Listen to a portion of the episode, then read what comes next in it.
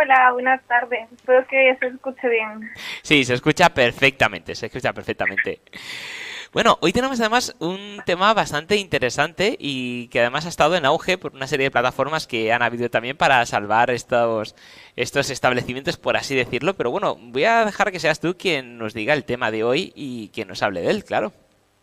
Pues sí, sí, efectivamente, como dices, el, el viernes pasado se celebró el, el Día de las Librerías.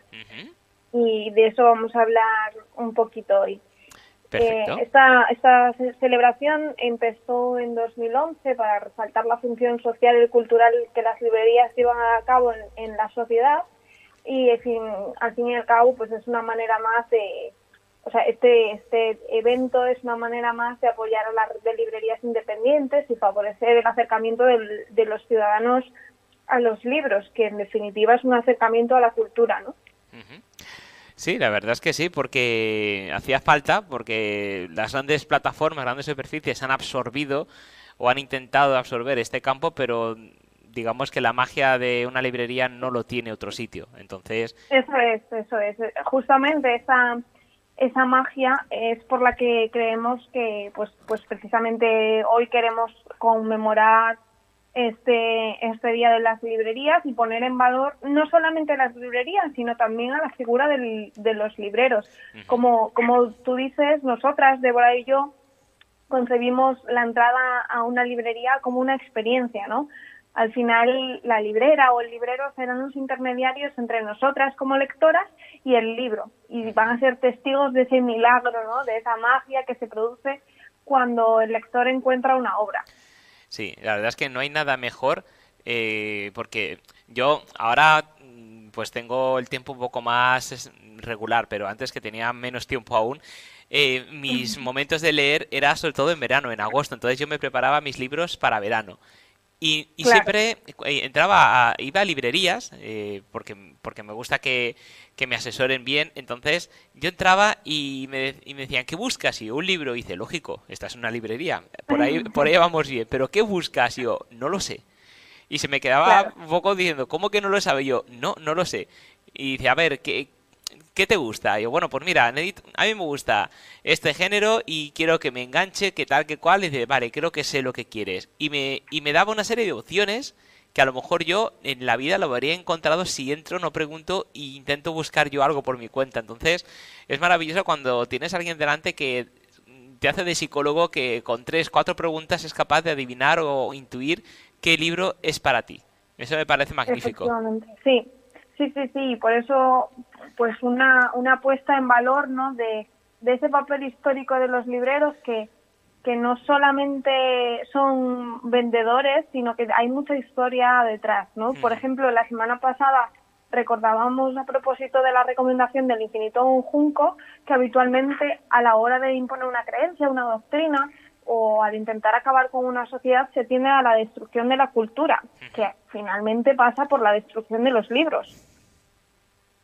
Cierto. Y, y, por ejemplo, pues eh, se conoce la, la, la, quema de la Biblioteca de Alejandría, de la que hablamos la semana pasada, o la de Constantinopla, la de Bagdad, las quemas organizadas por la institución, o más recientemente las que impulsó el nazismo, ¿no? Eh, Jorge Carrión recuerda en, su libro Librería que el gobierno nazi destruyó millones de libros de escritores judíos mientras exterminaba a millones, a millones de seres humanos judíos, homosexuales, presos políticos, gitanos o enfermos, pero conservó algunos de ellos, los más raros o preciosos, con la intención de exponerlos en un museo del judaísmo que solo abriría sus puertas tras la conclusión definitiva de la solución final. Por, por su parte, Irene Vallejo, en el, en el libro que recomendábamos la semana pasada, documenta que en la antigua Roma el emperador dominiciano hizo ejecutar a Hermógenes de Tarso porque su obra lo había molestado. Y no, contesto, no contento con esto, fueron también ejecutados eh, los copistas y los libreros que habían puesto en circulación el libro. Es decir, ¿no? Un poco, pues este en esta línea de lo que veníamos diciendo, que la figura del, librero hay que contextualizarla también en, en los peligros que ha, y en los riesgos que ha asumido el libro y los escritores. totalmente. Bueno, y, y, aún sigue, sigue sufriéndolo en algunos países que ciertas lecturas no están permitidas o no están bien vistas, eh, se la juegan, literalmente, al tenerlas en sus estantes. Claro. Por, ejemplo, eh, Irene Vallejo también en El Infinito Junco eh, recuerda el caso de los versos satánicos, que es de 1988, relativamente actual, ¿no? Eh, a causa de esta publicación, eh, el autor tuvo que vivir 11 años escondido, pues no dejaba de recibir amenazas de muerte. Y creo que actualmente la recompensa por su cabeza ronda los 3 millones de dólares. Madre mía. Y, y de hecho, eh, esta publicación desencadenó una oleada de violencia de alcance global. El traductor al japonés fue asesinado, al italiano lo apuñalaron y el editor noruego recibió tres disparos en su propia casa. Pero además, algunas librerías fueron víctimas de artefactos explosivos, eh, otras fueron saqueadas y otras completamente destruidas. Y, también, eh, también Irene Vallejo, en El Infinito Junco, comparte con nosotros el recuerdo de su madre sobre las librerías durante la transición en transición española, me refiero. Eh, especialmente entre el 76 y el 77, algunas librerías recibieron ataques muy serios y, de algunos los que reclamaban la autoría eran un grupo llamado Comando Adolfo Hitler.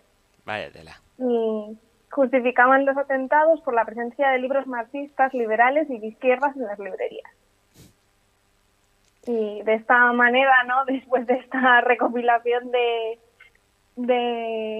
de, horrores a lo largo de la historia, pues no es de extrañar que, que la autora, que Irene Vallejo, afirme que las librerías han sido siempre un refugio asediado.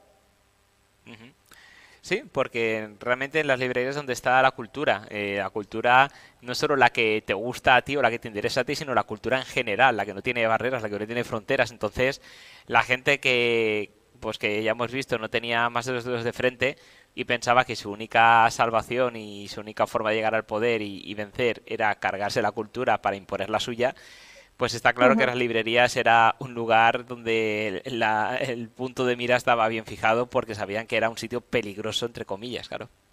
Efectivamente, sí.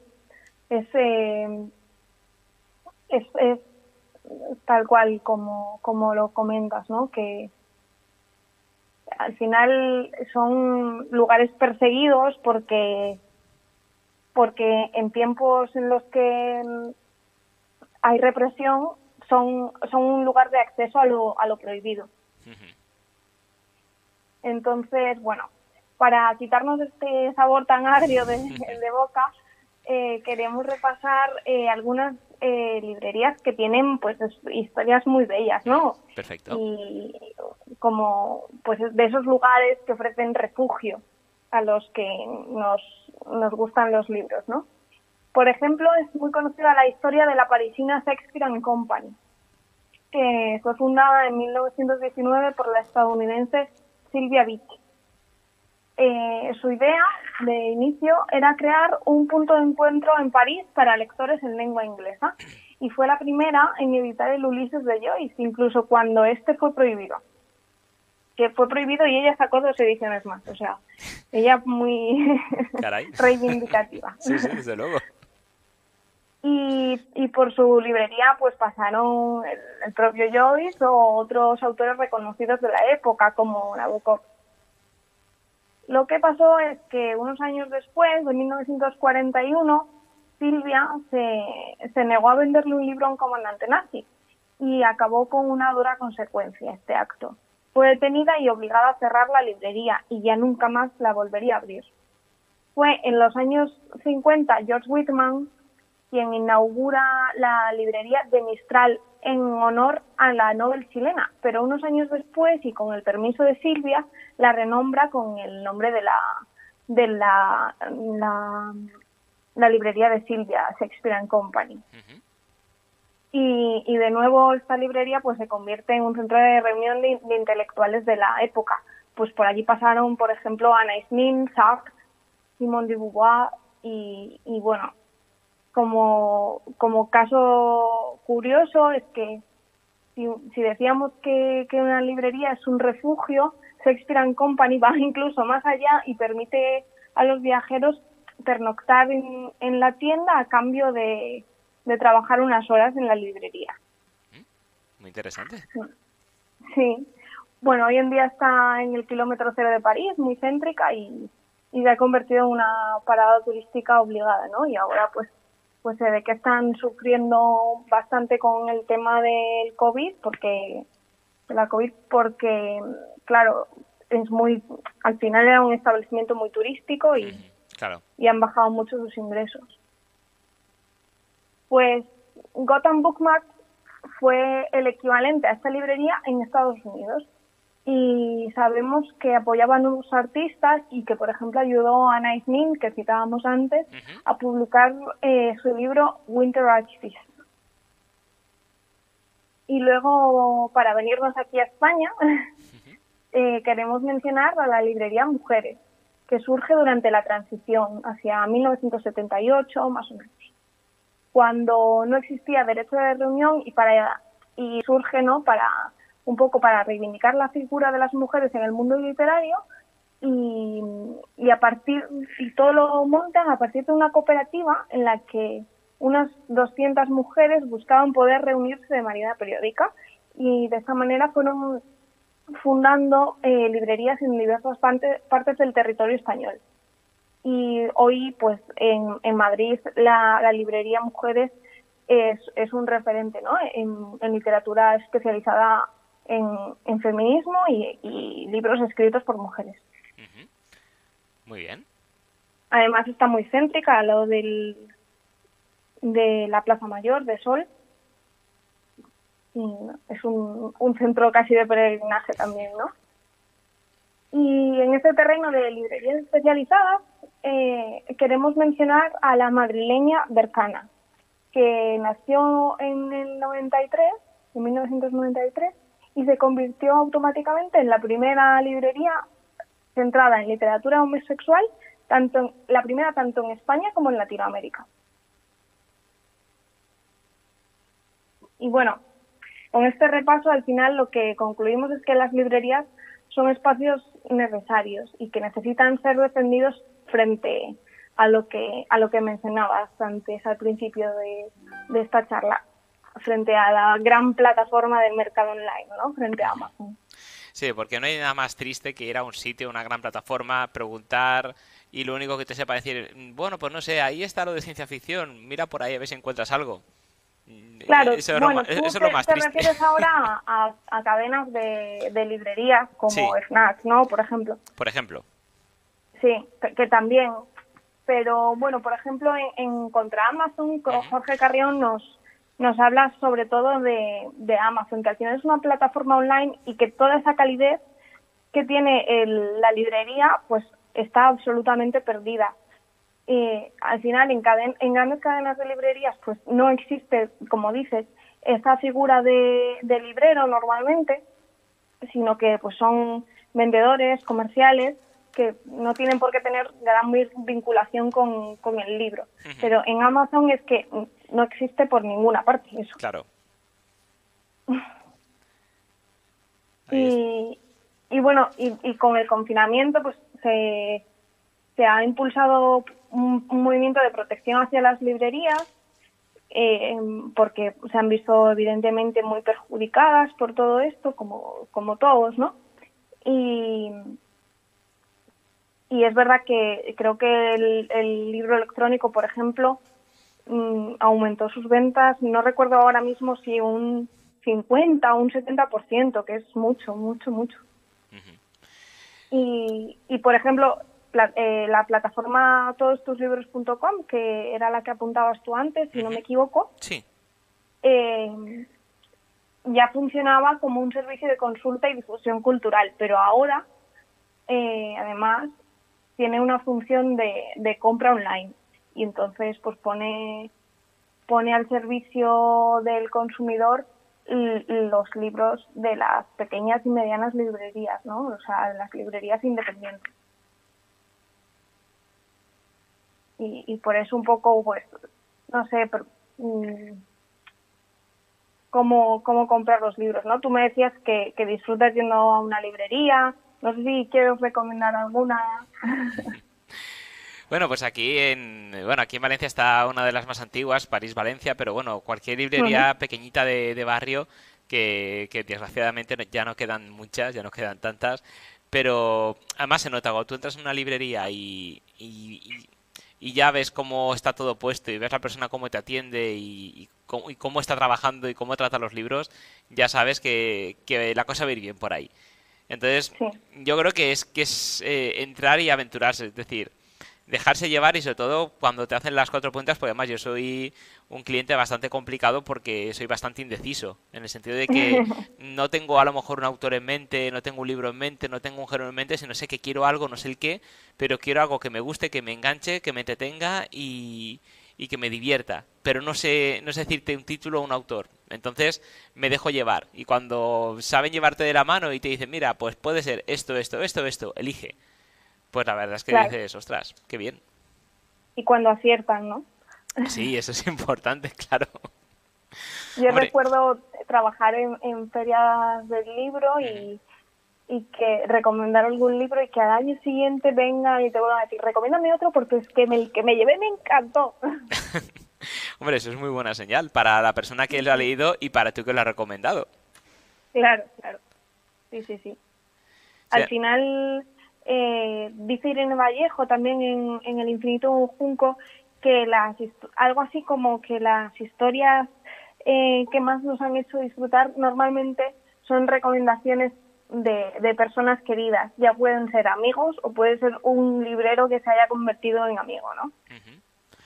que al final, pues también en los libros tienen esa parte, cuando, cuando es una recomendación, pues si, si alguien eh, querido para ti te lo recomienda, pues piensas, a ver por qué, mm, por qué te lo ha recomendado, eh, ¿qué, qué, le habrá gustado a él, ¿no? Que, o yo por lo menos me, me pasa cuando, cuando leo algo que me han recomendado, después de haberlo leído a otra persona, digo, ¿por qué le habría gustado tanto? ¿Dónde estará esta persona en el libro?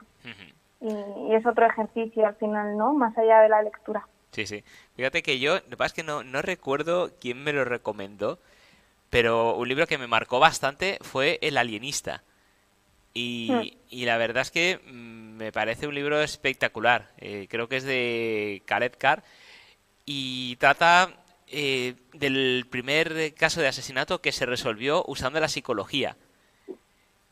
Y, y, la verdad es que es muy muy interesante porque claro, en ese, en ese momento pues eh, la persona que, que fue, usando la, la psicóloga, la psicología, el criminólogo, pues lo tomaban como loco. Dicen, pero ¿y eso de qué te sirve? ¿Y eso para qué lo quieres saber? Y eso, eso no se hace así. Y cuando al final, además, el final no voy a decir nada por si alguien se lo quiere leer, no voy a hacer spoiler, pero no te lo imaginas. Es decir, es muy, muy, muy enrevesado, te va llevando de un sitio para otro como si fueras un muñeco y, sin darte cuenta te lleva como quiere. Y es un libro muy interesante. Mm, claro. En esa línea recuerdo Donde Lenguas de Rosa Rivas, que, que también cuenta la primera vez que se, bueno, o de las primeras veces, ¿no? Creo que eran todavía en la España franquista, es que lo leí hace años ya. Creo que era en la España franquista o, en, o en o en la o en la transición que para resolver un caso policial usaban eh, la, el idioma, la, lo que se llama la, la lingüística forense, cómo se expresa cada persona, porque había como unas cartas, ¿no? Y para, identificar al, al culpable utilizábamos eso. muy interesante, mira, lo voy a apuntar, porque yo creo que este va a caer también. pues es una trilogía, así que tiene... ya, ya, ya me has matado, porque me voy a llevar los tres. Pues creo que en un volumen están los tres recogidos, no lo recuerdo bien, pero... Porque eso me pasó con los crímenes del Batán, lo mismo. Me dijo la chica que era una trilogía y yo, dame los tres porque me conozco. Y como lea uno y luego vaya y se haya agotado o no esté la edición, voy a estar sin dormir hasta que tenga a ver cómo continúa esto. bueno, pues eh, para despedirnos quería dejaros un fragmento de uno de los libros que hemos publicado recientemente, Cierra los ojos y mira, que, que hablas de una librería, ¿no? Pues a ver, dice así. Como impulsado por el, por el fuerte viento, abrí de un tirón la puerta. Me invadió una sensación insólita al entrar por primera vez en aquella librería. Un sentimiento embriagador que no sabría muy bien cómo explicarte. A la luz, al cruzar la puerta me di cuenta de que había hallado mi lugar. Esas cosas se saben al instante. El aroma del papel impreso, mezclado con las fragancias del cartón plastificado y los ambientadores de la banda, impregnaba cada rincón de la sala. Todo parecía caóticamente ordenado, como la pequeña habitación de un farmacéutico o de un, de un astrónomo. Aparte del amparo que suponían las paredes rugosas frente a la tormenta, el abrazo negro de la tinta me hizo entrar en calor inmediatamente, como quien llega a casa después de un largo viaje y acaricia con añoranza los cojines del sofá, la madera de los muebles, limpia y pulida, era tan acogedora que me recordaba a las sábanas recién planchadas del final del verano.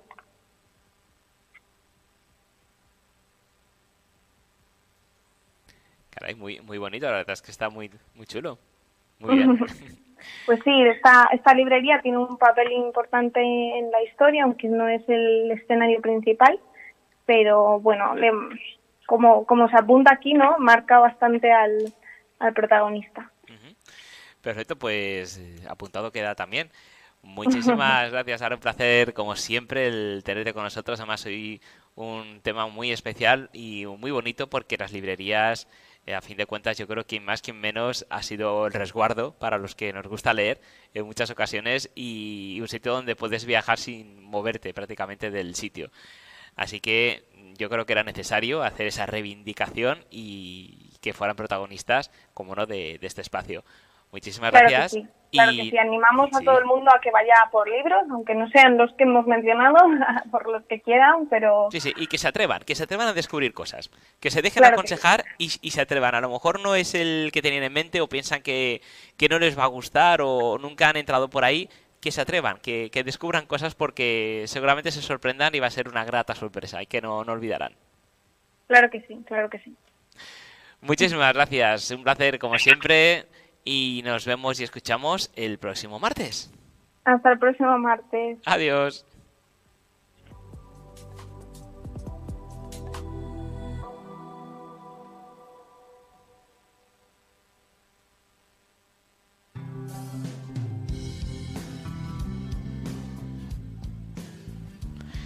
Y hasta aquí ha llegado el día de hoy. Mañana a las 5 y cuarto tenemos Hackea tu Mete con Catalina Davis. No te lo pierdas.